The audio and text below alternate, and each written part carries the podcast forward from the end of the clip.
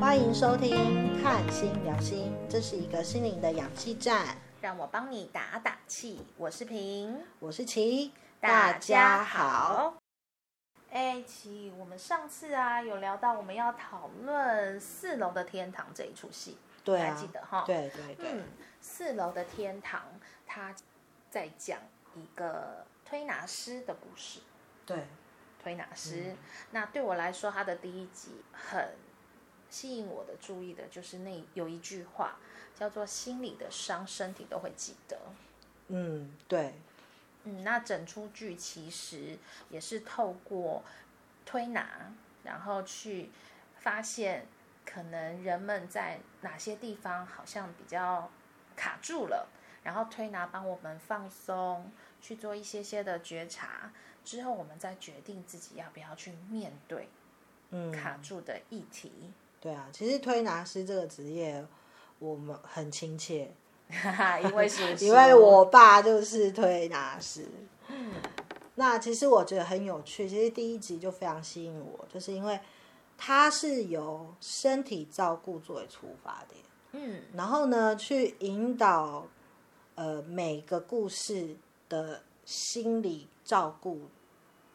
的开始，就是呃引导他情绪的觉察，或是心理的觉察。其实里面很多角色其实都是透过呃黄秋生的呃手手，然后去引导他们去自我觉察。嗯嘿，他把这个过程拍得非常细腻，我觉得导演和编剧其实我觉得他他们很棒。对啊，而且我们知道有的时候真的卡住是情绪。对啊，对啊可是其实大部分的时候，我觉得自己卡住，大家只知道卡住，但是不知道要是发如生何发现。嗯，就是如何发现我知道我卡住了，但是我不知道我为了什么卡住。嗯或者是说我我为了我知道我卡卡的地方在哪里，但是我不知道怎么去解决。嗯，对啊，那像剧中有，你觉得有哪些角色好像需要情绪上面需要疏通的吗？应呃该每个都需要啦，啊这里面所有的客人都需要被黄秋生推推拿，其实都需 要。也不止里面的，我觉得我们也都很需 要。我们很需要被推拿。对，然后，呃，其实里面有几个角色我，我觉得很有趣的，我把它介绍出来。就是第一个就是宇宙啊，宇宙是范少勋饰演的，那他里面表现了很多情绪，然后他真的很冲，他也很任性，他其实是懂得去发泄，真的，你看他去作画啦，他去涂鸦、涂鸦，呃那个然叫后什么街头绘画吗？嗯，街头的，对然后还有那个去打鼓对，还有就是去做社运，啊，摄影，对不对？对，其实还蛮多出宣泄的方式吼。对，但是他一直都很愤怒，嗯他自己也不知道他在愤怒什么，嗯，对不对？其实我们周遭是不是也有蛮多人是这样？嗯就是随时随地，他只要一一个小小的小事情嗯小的事件，他就会愤怒。但是你说他在愤怒什么？你有的时候也不会觉得他在愤怒什么，就是他愤怒的事情，你也觉得没什么。嗯，但是他就是会表现的很夸张。对，那他是直到遇到黄秋生，他才逐渐的释放。那里面有提到一个什么心包经哦，嗯，心包经，对我我觉得蛮有趣的啦，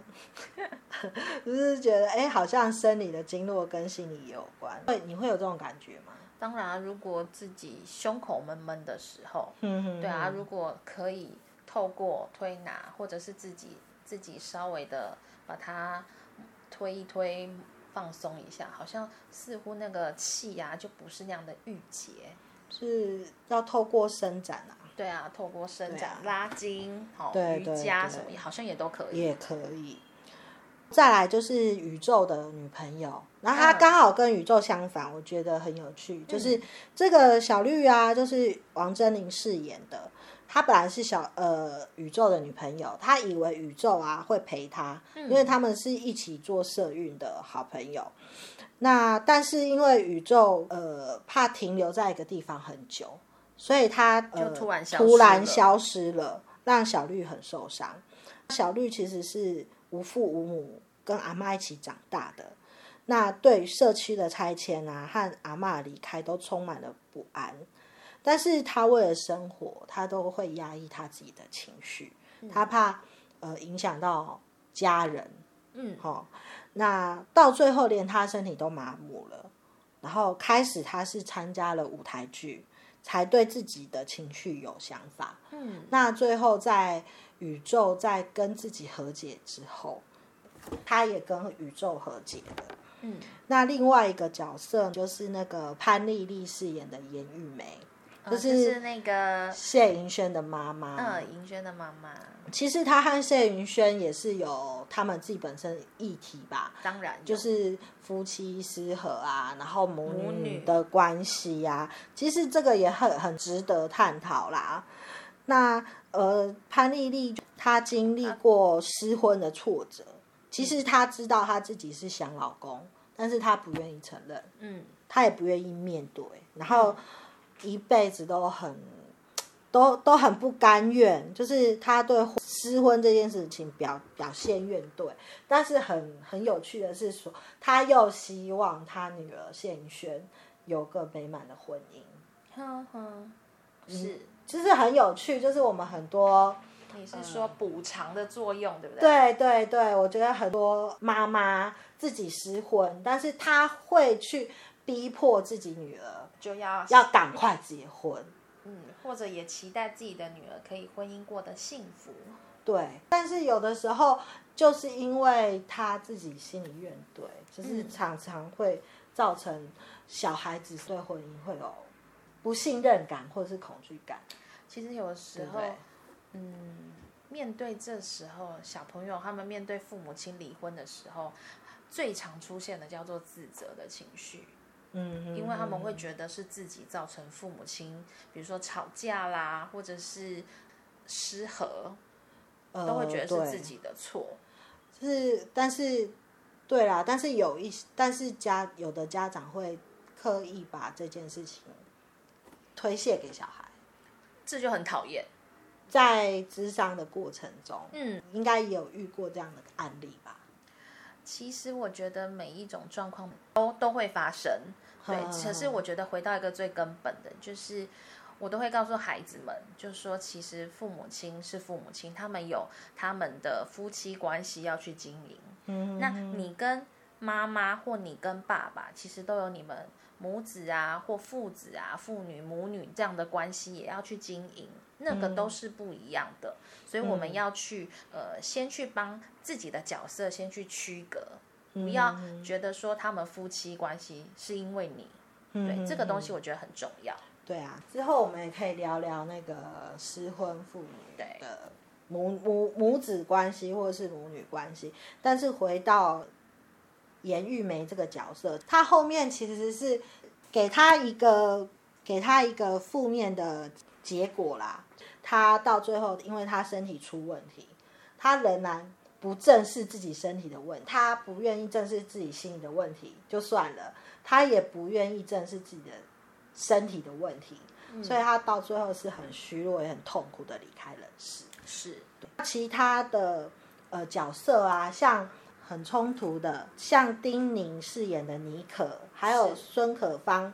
饰演的雷头，其实都都也是呃透过黄秋生的手，好去帮他们点拨他们自己要正视心中某种情绪。是，对，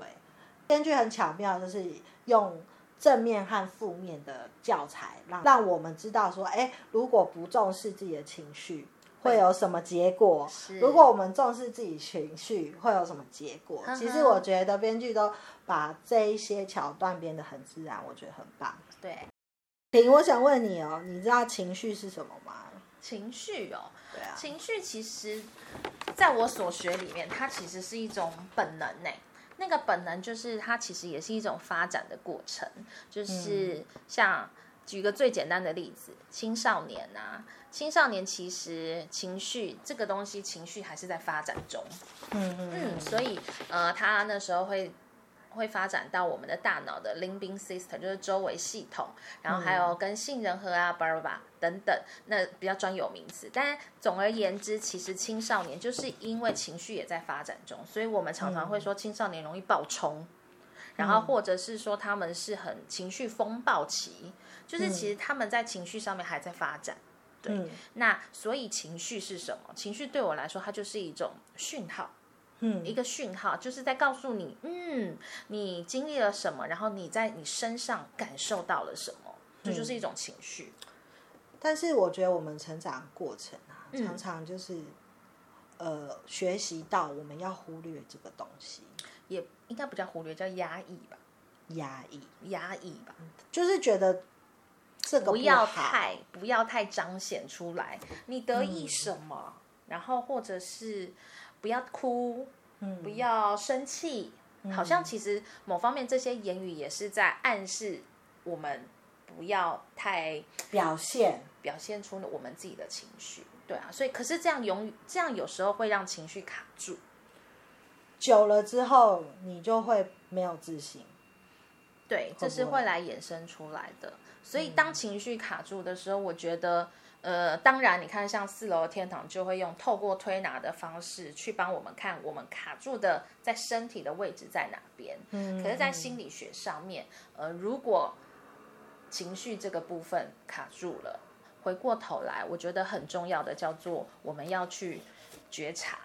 那那嗯个觉察，现在在心理学里面比较重视的，大家也可以上网去看，就比较重视的叫做正念。它其嗯实就是一种，我觉得简单来说，它就是我们人都会呼吸，嗯，好，那呼吸有快有慢，可是我们什么时候可以静下心来去感受到我在呼吸的那个当下，我的身体有没有感受到那个气流动？然后在我的身体里面，我感受到了什么？其实它有某方面也是让我们情绪稍微稳定，这个部分让我们学习去做觉察。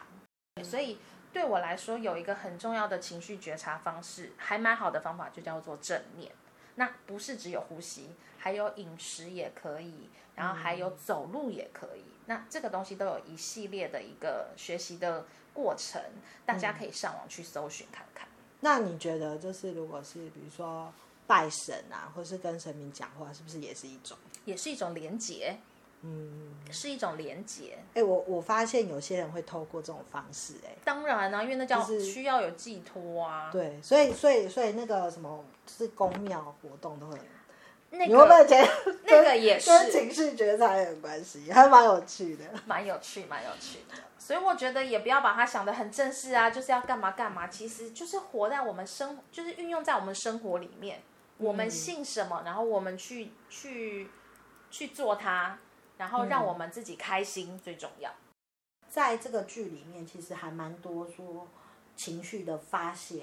宇宙它就是借由街头的绘画、社运、啊，社，运，后来小绿就是借由演戏嘛。嗯，你觉得说情绪压抑比较好呢，还是宣泄比较好？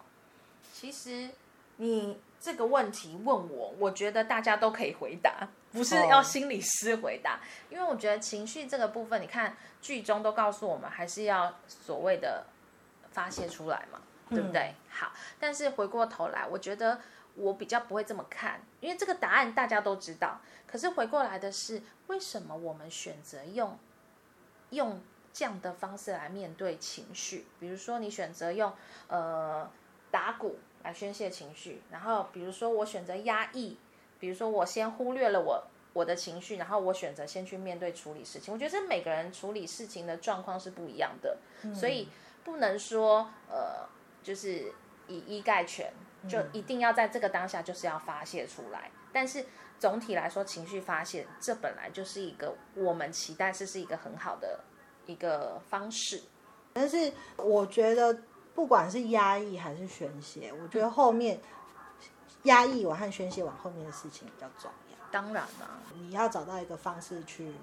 调节它和理解它，调节理解。可是我觉得有一个很重要，叫做，呃，你有没有被同理到？嗯嗯，对嗯。但是你自己的情绪有的时候哦只有自己知道啊。对，所以回过头来，我觉得还是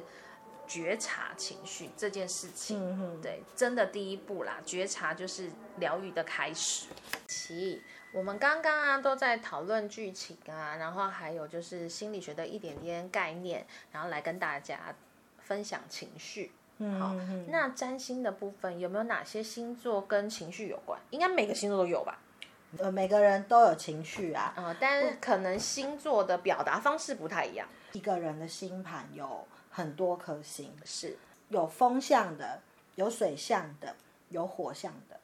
通常就像调味料一样，有的人他盐巴比较多，有的人呃哦，他辣的味道比较多。呃是，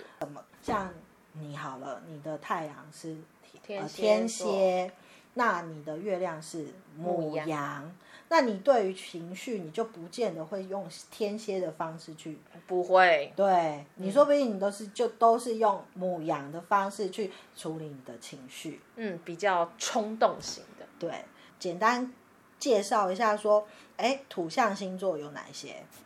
金牛、处女和摩羯。嗯，金牛、处女、摩羯、嗯，那风象星座就是双子、天平和水瓶。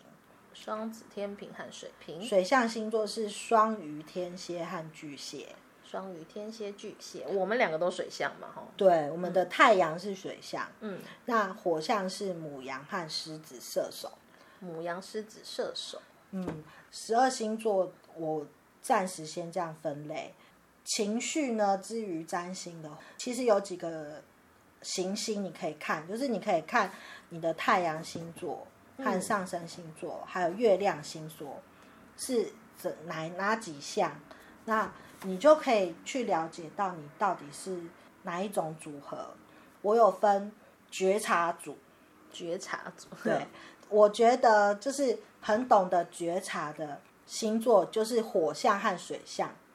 就是他他们会马上知道有情绪这件事情。嗯比如说，但是处理的方式就不一样了。 嗯，你看我的我的月亮是母羊，所以是火象觉察的，然后我的太阳是天蝎水象，对，都是觉察型，就是所以你其实对于情绪你是比较敏感的，是对，但是呢，呃，有一组就是比较压抑组，就是、嗯呃土象和风象。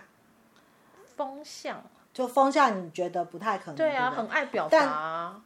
但是那是他处理情绪的方式，他会用表达出来的方式去，但是他感受到情绪，他会先压抑。怎么说？就是我认识的风象星座，他其实他为了维持平衡，嗯或是或者是为了维持沟通的顺利，嗯，他会先压抑他自己的情绪。哦，了解，就是他不是说像火象一样，我知道不爽，我就马上跟你理论。嗯他会为了就是沟通上的顺利或者是平衡，他会先先忍一下忍一下，然后再来去整理他的思绪，然后再跟你讲，OK，说，呃，我的情绪是什么。嗯哼哼，所以我我觉得他会比较稍微压抑。那土象的话，土象的话就是对啊都土是象就先忍住，真的尤其是摩羯、金牛，金牛，哦，对，金金牛也很会冷。我我我曾经有一个金牛座的同事， 嗯，那其实我都不知道我自己好得罪他，你说你常常那个遇到遇到被人家讨厌，对，就是就是，其实我小时候就是小白目嘛，那但是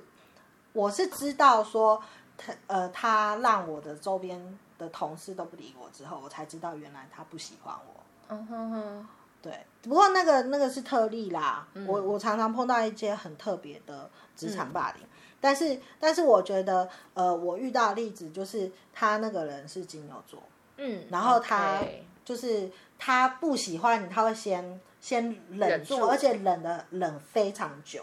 然后累积到一定他的大爆发。嗯哼哼，我觉得土象会比较是这样子，嗯，那会会对情绪有所行动的，我觉得是火象和风象。嗯，火象我认同不。会，不会火象就会我不高兴，他就会直接跟你讲说：“哎、我不高兴哦。”对，就是其实会很很快让你知道他的界限在哪里。嗯，那风象的部分呢，其实因为他们风象人，我觉得他们都属于表达能力很好的，嗯，所以他他们比较会知道说，哎，怎么去对情绪找出口。嗯，呃，我觉得都是水象的人，或是你你可能组合里面水象很多，然后你没有风象和火象，你就会很容易就是感受到情绪，感受到情绪，但是你不会呃做处理，会发和发泄， OK，执行就是呃执行力比较强，就是火象和土象。嗯，图像其实执行力很强哦，他如果要做一个处理，他会很快的。就像我那个金牛座的嗯同哼学，哼，他他要报复你，他就是很快的让大家都讨厌你。了解，对，所以所以就是你如果光光只有水象感受情绪还不够，嗯那你要配合土象和风象执行力，才能真的把情绪去处理好。了解，像火象的，只有火象也不够。如果你没有水象，或者是没有风象，你就没办法好好的跟人沟通，嗯或者是同理别人。嗯，所以星座是很复杂的，不是说你是什么星座，你就会呈现你就会什么只做那个事情。要看你其他星，对对对，要看你你这个星图是怎么组合。嗯，所以跟才情能绪分有析关得的精行确星就是太阳，然后月亮、月亮、月亮星座还有上升星座，上升，就是你可以做觉察，你会去做行动。嗯好，然后会去做处理。其实就是你的水星、太思阳、考月亮、水星，你的思考、你的表达，哦，嘿，了也解对，也可以去处理你的情绪。我觉得就是星座这这件事情是很复杂啦，就是不是单一你太阳星座是什么星座，你就是怎么样子。这世界上只有十二种人，就太单调了。没错，对，最后啊，其实我想跟大家讲，就是说情绪其实不可怕。那我希望大家不要逃避自己的情绪，那也不要压抑它啦。那如果你身边也有受到情绪困扰的人，你如果够觉得你自己够坚强，你可以给他一点关心。那如果这些情绪受伤害到你，你要保护自己。没错，这很重要，但是我还是觉得说，做人要有一些善心。如果你发现这个人就是会被情绪困扰，那你不要故意试探他的底线。最后，我想说，请评给大家一些建议。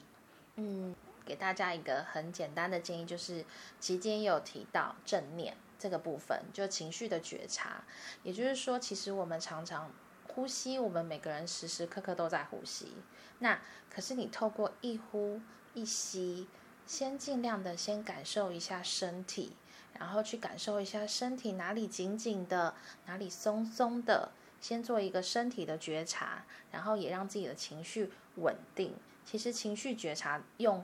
正念的方式是很很生活化的，嗯哼，建议给大家。好，那我们今天聊到这边哦。那谢谢各位的收听，拜拜拜